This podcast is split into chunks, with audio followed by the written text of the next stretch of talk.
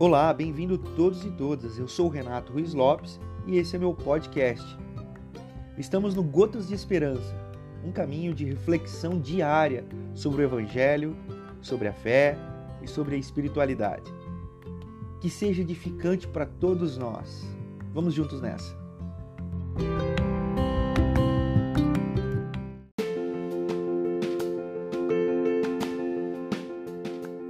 Olá, dando sequência ao Gotas de Esperança no Evangelho de Mateus.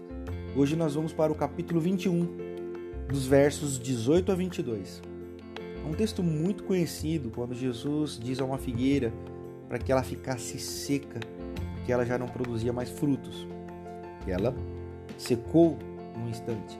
Os discípulos ficaram completamente estarrecidos e ele foi direto ao ponto explicando se vocês abraçarem o reino de Deus e não duvidarem de Deus, conseguirão fazer não apenas coisas pequenas, como eu fiz com a figueira, mas também vencerão grandes obstáculos.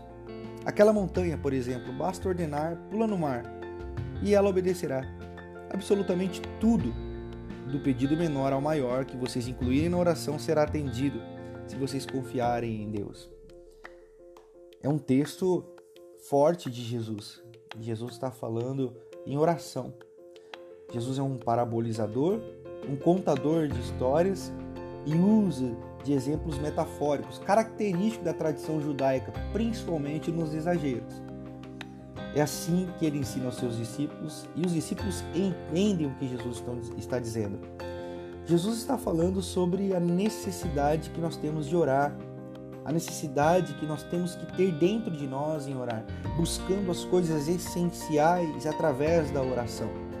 A oração deve se tornar tão comum nas nossas vidas, não comum no sentido ruim, mas comum no sentido de vida diária, de não podemos viver sem.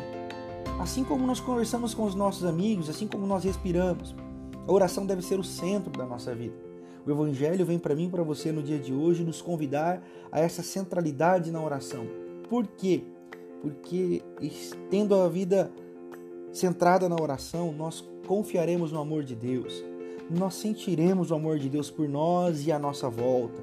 Nós perceberemos a salvação operando de modo profundo através da nossa existência. Centrado na oração, nós vamos fazer cada ato do nosso dia a dia um ato de louvor e glorificação a Deus. Esse é o meu convite para você no dia de hoje.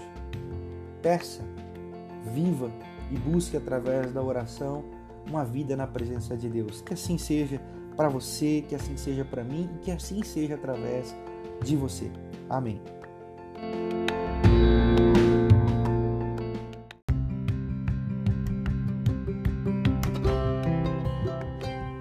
Se você gostou desse e de outros podcasts, compartilhe com seus contatos, abençoe a vida de alguém. Eu tenho certeza que alguém precisa de uma gota de esperança no seu dia e que isso vai fazer a diferença para a vida dele.